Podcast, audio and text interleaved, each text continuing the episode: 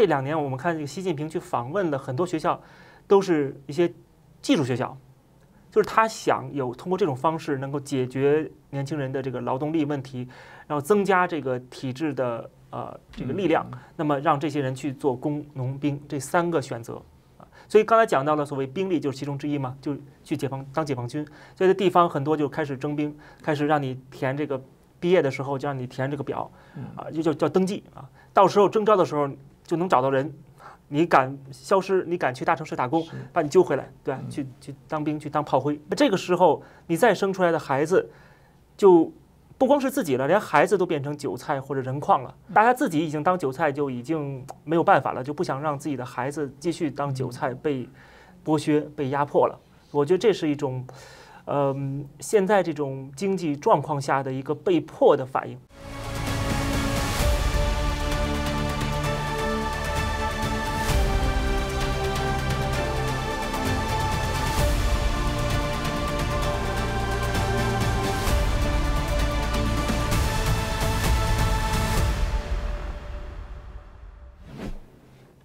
大家好，欢迎收看《震惊最前线》，无马看中国，我是主持人张宏林。再次感谢收看我们的节目哦。在最近哦，当这个台湾的大选，我们有许多哦，在国外的很重要的这些时事的评论员来到台湾哦，所以我们在节目当中也很开心，有机会邀请到许多的一些啊朋友来这边啊接受一些访问，这也是我们自己很感谢哦，因为透过我们的节目，常都有很多他们自己本身就有一个非常好的频道的经营，但是也愿意哦啊这个友情的相挺哦，让我们在整个节目的啊内容的部分更丰富、更充实哦。那我们今天要谈的是什么题目呢？其实呃，我们一直说中国十四亿人口，十四亿人口，中国把这个十四亿人口看来好像也单纯只是一个人数人口的统计哦。但呃，有些时候我们又发现，这个十四亿的部分对中国来讲，好像也是一个对外壮胆哦，对外提出，哎，我们人口非常多，我们是全世界人口最多。小时候我们的记得常会说，四个人就有一个是中国人，甚至过去我们看到这个习近平还有。说这个对西方喊话哦，这个说如果你们这个在欺负我们的话，这个我们会用十四亿中国人民用血肉筑成的钢铁长城哦来对抗啊西方哦。那但呃，真的中国有十四亿吗？其实近来很多人在探讨中国人口的这些问题哦。虽然这个好像感觉只是一个单纯的人口的普查，但这十四亿哦，真的有多少是灌水？有人说搞不好中国的人口不到十亿哦。以中国的能力来讲，真的人口普查有这么难吗？或者这其中有什么呃不能说的秘密哦？这值得我们好好来探索。那我们今天很开心邀请到的啊，也是我们实事的评论员，也是我们很啊这个在网络上受到大家非常大的好评哦。那最近他来到台湾哦，我们公子时评的公子省。公子沈你好，主持人好，观众朋友们大家好，是哦，很开心哦。其实，呃，公子沈，我觉得在台湾这段期间，我们看了非常多的影片，蛮过瘾的部分哦。那当然，我们透过今天节目，主要大家在询问中国人口的这一个议题哦。那我们刚刚提到，因为尤其在啊，我们看到中国因为开始老龄化，生育开始降低哦。那加上疫情的关系，很多人从节目当中一直在猜测，因为全部都盖牌，也不知道他们到底啊有多少人死亡。那在这种所谓的呃刻意的在盖牌的状况之下，大家就对于中国的这些人口的部分哦，反而产生更多的好奇啊。所以为什么这个中国要感觉刻意来做这些所谓的人口的这些隐匿？这到底背后有什么样的一些动机呢？我觉得这涉及到了就是对中国经济前景的一个预期的问题，就是西方在预期中国未来是否有成长空间的一个重要衡量指标，就是它的人口人口规模。因为中国的经济过去改革开放这四十年，实际上它是一个规模经济。规模经济的特点就是大规模生产，有大量的底层劳动力啊，我们俗称血汗工厂。嗯，那这些底层劳动力拉低了这个制造业的成本，才使得中国成为了世界的一个制造中心。所以说，如果在这一方面它的人口红利在减少，那么它的整个的竞争力和吸引力就会大幅下降。那么直接会冲击中国的经济，乃至于社会稳定。所以在这方面呢，他一定要想方设法的留住西方的这个投资，或者是让对方在对中国经济进行这个指标的衡量的时候，把人口当做一个重要的衡量指标。所以在人口上面的数据上面的造假，就是很明显的了，因为中国的 G GDP 的经济本身就已经是造假的。过去在我记得是胡锦涛时代，中国各个省份的 GDP 的数据经常被爆出是造假的，很多人是为了呃就是寻求自己在这个地方施政过程当中的政绩，所以就把 GDP 人为的吹大。其实就算是不吹大，你按照真正的这个数字来报出来，其实这当中也有很多的计算上的水分，就是 GDP 本身就不能够作为一个经济发展的一个衡量指标啊。如果我们去看，有很多更适合的指标，但是呢，因为中国是为了，因为它是规模经济，所以它要一定要整体的向上，整体的这个发展，所以说要展示出我们整体规模更大了。呃，成为世界第二大经济体了。这个是这个是第二大还是第三大、第四大，并没那么重要。对于个人的生活来说，并没那么重要。比如说，我们看那些欧洲的小国家，它的 GDP 总量，那还不如中国的一个城市或者一个省。但是人家的生活的水平、人家的幸福度啊，他们的自由度都远远超过中国人嘛。所以说，这并不是真正衡量一个人是否啊，就是呃生活的更幸福、更自由的一个标准。但是。从共产党的角度来说，因为它是规模经济，因为它是这个党国体制，所以它就必须要强调整整体的这个优势，而且它的确实它的优势也在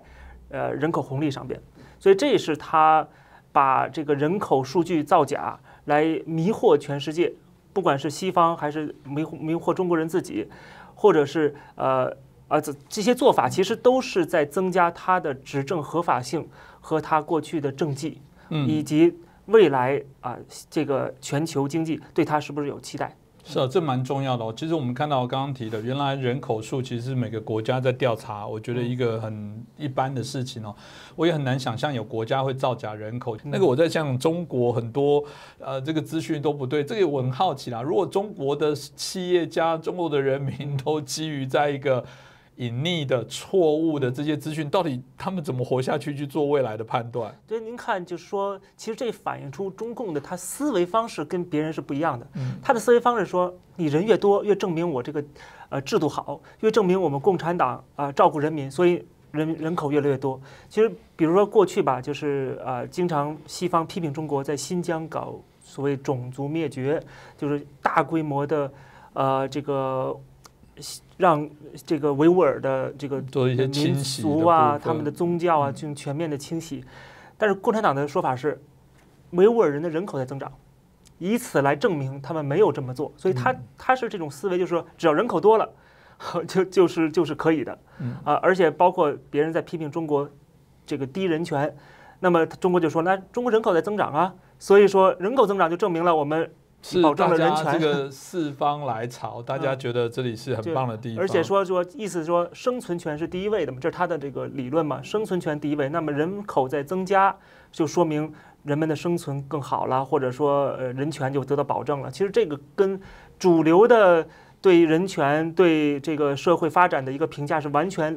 不一样的。但但是中共就呃他的思维模式就是看人口、看数量，注注重这个数量而不重质量。所以，呃，从二零二一二年到二零二三年哦，中国人口的这个呃成长的部分呢，事实上开始已经在下滑。而且有些这个下降的幅度也慢慢在做增快啊，所以刚刚提到为例哦，就说基本上来讲，整个出生跟死亡率的部分哦，少了两百多万。那这个是当然，你说十四亿人口，他们觉得好像是九牛一毛。如果台湾两千三百万，一年少两百万，那还蛮吓人。但是，呃，也不要小看这种趋势会联动哦，所以。呃，大家当然跟台湾一样，台湾也是鼓励大家要生小孩。我必须说，少子化的问题在日本有，在台湾有，在许多欧美的国家都面临到这些问题哦。但到底中国的少子化的问题跟我们这些欧美国家的问题是否有些不大一样？所以您怎么看待中国现在在整个少子化？到底年轻人为什么对这些事情会产生，比方说可能不婚不生，或者他背后有从这件事情上值得我们来看什么事情？现在年轻人流行就是没有下一代啊，就不准备再生了，或者是啊躺平了。那这种做法或者这种想法肯定是被逼出来的啊，嗯谁也不想躺平。年轻人本身就应该是这个所有年龄层当中最有冲劲儿的、最有创新力的、最有生产力的，但是他们却选择躺平或者不生下一代嗯。那当然就是因为他们的生存压力太大，而这种生存压力就直接是来自于中国的经济啊，就中国的经济问题和它的体制问题。那过去改革开放时代，大家还愿意生，或者说大家有这样的期待，就是未来的下一代会活得比我们更好，嗯所以说大家愿意去生。但现在发现整个市场经济在萎缩，或者说在回头路，那这个时候你再生出来的孩子，就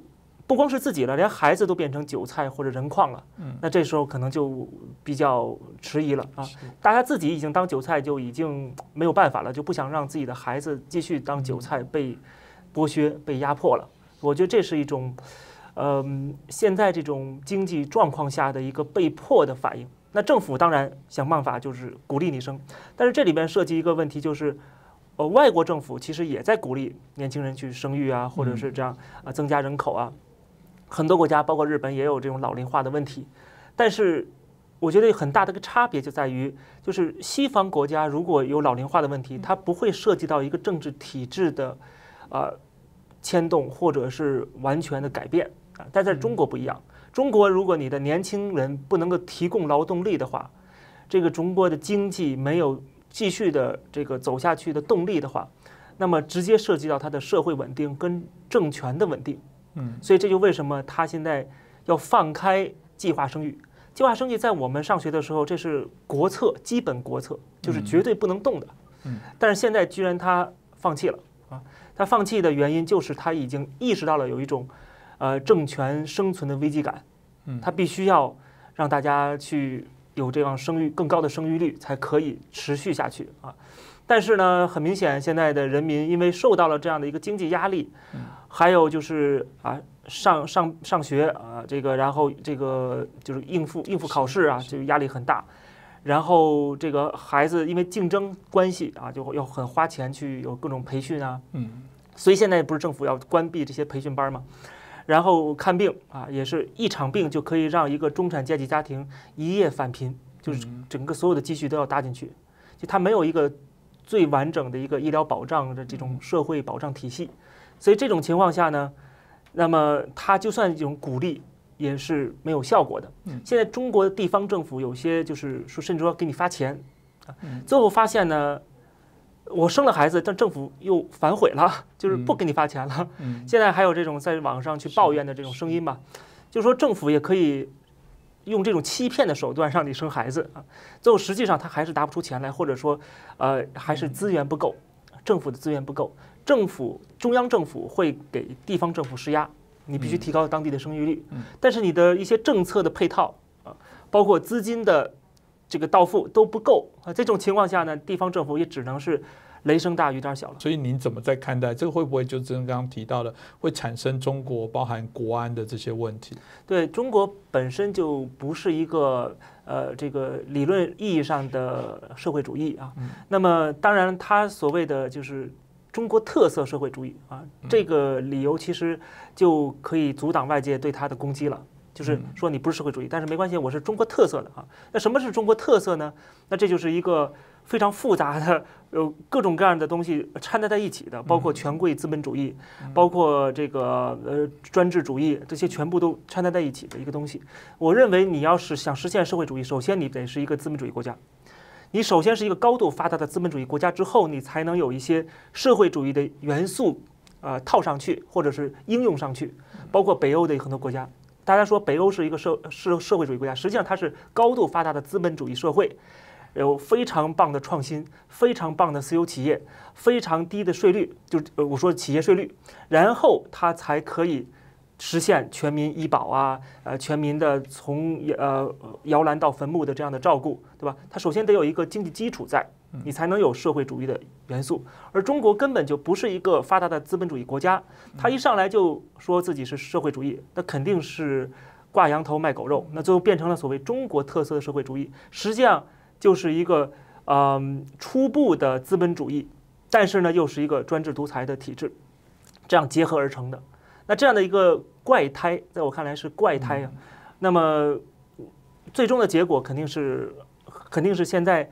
作茧自缚，它既不会像过这个北欧那样的社会主义实现社会主义的一些呃理想，它也不太可能走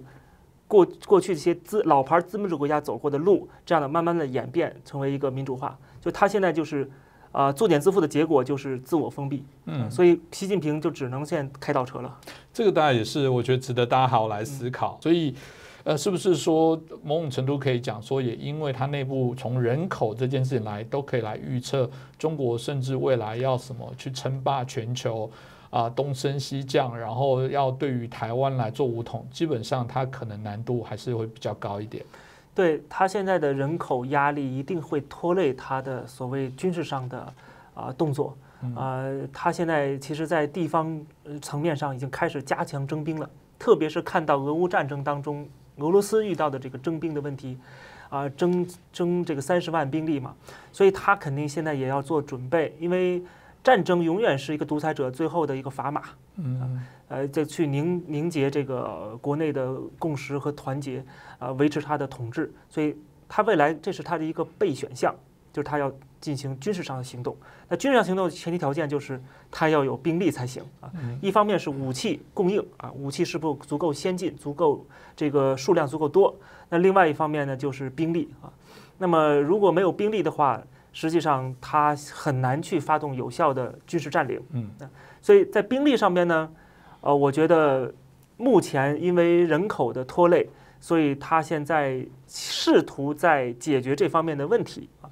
但是呢，因为人口，特别是年轻人越来越少，那么他现在这个年轻人去会去两方面的这个途径，一个呢就是进入市场经济，去一些呃民营企业或者是外资企业，这是大家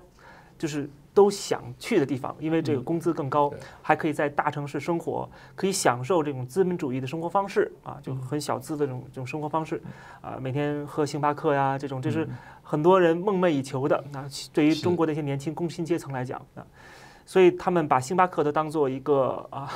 就是一个身份的象征了。虽手然在我上拿一杯那个咖啡，logo 还要朝外面一下是，因为那一杯也得三四十人民币吧，嗯，对吧？就是说，虽然但当然在西方国家看来不会那么的，就是，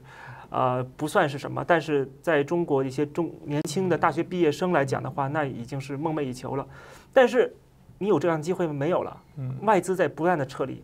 在中国的北上广深这些大城市的那些办公楼，很多现在都空置了，外资走了嗯，然后民营资本也在一个一个接的，要不然被政府打压，嗯被政府限制，这些特别是大企业，这些大的资本家嗯，然后那些中小中小企业也都是受到各种各样的影响，包括现在呃习近平要割韭菜，从税法上边进更严格的去执行。那么很多这个过去你不能说偷税漏税，就是在呃通过这个税法的漏洞，能够让大家能继续生存下去的这样的一个机会越来越少了啊！你必须要严格按照它的现在新的这个税法的严格要求，那你一下子你的经营成本就大幅上升。所以我看到有很多的中小企业都在关闭，嗯，老板也是举家都移民了啊。在这种情况下，那么市场经济这些年轻人进不去了，或者没有途径了，那下边就只能去进入呃就是体制内。是但是进入体制内有一个很问很大的问题，就是你需要关系，然后你还要考公务员。中国是几百万人去争那么几万几万个职位啊，就是特别特别难。然后你要如果没有背景的话，你考公务员考不上的话，那怎么办呢？那现在习近平有个新的出路，就是让你们去进入军队，或者是去农村种地啊，或者是进入一些国家的这些呃工厂里边做劳动力啊。所以我们可以看到，有个很知很很重要的指标，就是中国的从初中升高中的比例在不断减少，啊是就是初中生，就是大家就不去高中了。直接去工作，直接去进入技术学校，就是学一门手艺啊，然后你就可以进工厂嗯做廉价劳动力了啊，或者技术工人，这个是一个很明显的趋势。现在嗯啊，然后大学大学生太多了，有什么用啊？对对，共产党来讲没有用了。大学生出来之后都觉得自己很很厉害，本科毕业或者硕士毕业，那肯定不愿意去工厂里，肯定不愿意去当工农兵。那就只能是进这个企业啊，或者刚才我说的这个途径。嗯这个途径现在又越来越窄，所以说他现在就说尽可能的连高中都不上了，上了高中呢也不要上大学了啊，去去这个打造一些技术学校。所以这两年我们看这个习近平去访问了很多学校，都是一些技术学校。就是他想有通过这种方式能够解决年轻人的这个劳动力问题，然后增加这个体制的呃这个力量，那么让这些人去做工农兵这三个选择啊。所以刚才讲到了所谓兵力就是其中之一嘛，就去解放当解放军，所以这地方很多就开始征兵，开始让你填这个毕业的时候就让你填这个表啊，就叫叫登记啊，到时候征召的时候就能找到人。你敢消失，你敢去大城市打工，把你揪回来，对吧？去去当兵，去当炮灰，嗯，现在就是这样的一个趋势。嗯，这大家值得观察。所以您怎么看待？如果照人口，我们今天谈人口这件事来延伸中国未来接下来的部分，你可能觉得未来中国可能会产生哪些问题？有哪些可能都是值得我们好好来关注的一些事情呢？嗯，就是过去的四十年的改革开放是已经走到了尽头。嗯，那么我们去分析中国问题的时候，我就不太愿意再用过去那个呃角度跟眼光或者标准去衡量中国了。我现在开始要用毛泽东时代的那个标准来衡量毛中国了，就是说他到底集权的程度到底有多深，然后他现在对整个国民经济的掌控有多强。啊，以此来分析他的毛泽东指数到达是一个什么程度，就可以看他未来下一步该做什么，会做什么，而不是用。过去的西方人看中国，或者是用市场经济的角眼光看中国，它的开放程度有大多大呀？或者它吸引了多少外资啊？它引入了多少技术啊？嗯，这已经是昨日黄花了，已经过去了啊。嗯所以说，我们用另外一个角度来看，我觉得更符合现在的这个习近平时代的标准啊，嗯就是他现在不断集权，他的所有的集权都是目的维持他的统治。嗯所以说。台湾呢？至于是否所谓武统台湾，目前他用这种，呃，所谓武力统一，仍然是一种可以去号召的说法或者话术。那么他就会继续用啊，因为真正的去做到武力统一，这不是他一时半会儿能够达到的一个程度。那么就刚才您讲到的所谓的这个，这是十万十万青年十万兵，那他如果大规模征召的话，他必须要有动员，他的动员力够不够？他现在很明显不够，当然他现在也看到了，他不是傻子，他肯定看到了，所以他为什么要中国各地通过这次疫情对全中国全社会进行更加密切的监控和掌握，包括在各地方设立网格员，然后所谓的这个呃，我们现在开玩笑说百夫长啊什么，就是这些基层的干部。用他们来控制各个地区，看看这些年轻人或者是呃可以利用的对象都在什么地方啊？当然了，这个从资金上来讲的话，也是对中产阶级进行剥削，然后然后对这些大企业、啊、大财阀呀，给他们去割韭菜啊，把他们全部都共产了，啊，国有化，都是都是目的的目的都是要集结权力和集结资源。那既然既然呃，既然他集结了资源，集结了权力，他后面怎么用？那就是我们观察的下一步了。但至少目前看来，他是没有任何的实力和胆量去进行这样的一个军事上的冒进啊。但是不代表他没有计划。是，嗯嗯，这个呢我有好奇，那你认为他现在的毛泽东指数如果一到十，大概到哪里？我觉得大概也就三四吧。哦，啊嗯，那这希望不要增加了，因为我必须说啊，我们做节目很特别哦，就某种程度我们都会希望中国的人民过得很好。嗯但我可以想象，当毛泽东指数越高的时候，那已经代表中国许多人民会更痛苦。肯定是这样的，肯定，嗯而且呢，西方也会对中国的威胁更加的，就是关注，呃，嗯因为他现在试图这么做，那么现在就有一个问题，就是他会不会成功？嗯，那么目前看来，现在这个形势我是比较乐观的，嗯就他似乎是实现不了这个百分之百的毛泽东指数的，他做不到啊。嗯他只要做不到这一点的话，他可能在真正的拍板决定有任何军事行动之前，他就已经被经济和这个西方的制裁拖垮了。嗯，不过至少毛泽东不是神，也是人哦。那习近平也是啦，总是不可能长命百岁哦，就是永远长生不死啊。所以嗯以他作为指路梦枕，他会卸任。不过我们一直担心的是结构的问题，就是很多人问说，那习近平走了，是不是中国就会变正常了？虽然看起来像是一个大灾问，但有人说，如果是在啊共产体制底下，他只是有下一个人在接手，也许下一个人他也很自豪的会定出所谓的习近平指标等等，那永无止境啊。我想我们还是要继续再努力哦。那今天很开心啊，我们邀请到公子时评的公子沈哦来接受我们访问，我们真的非常感谢。我们刚刚提到，其实这段期间节目当中有许多这些朋友都特别这个在百忙之中拨空来节目当中。呃，来分享哦，这对我们来讲也是一个很棒的一个经验哦。那我们也很感谢大家，这个在不同的岗位、不同的频道，但大家遇到一个相同理念的时候，都会相互的相挺来支援哦。所以今天很感谢我们啊公子省。当然，如果您喜欢公子视频呢，也欢迎大家可以订阅，那可以啊相互我们都可以来支持。那另外，当然喜欢《震惊最前线》这一集的节目，也欢迎帮我们转传、按赞、订阅、分享给更多的好朋友。那再次感谢公子社，也感谢大家的收看。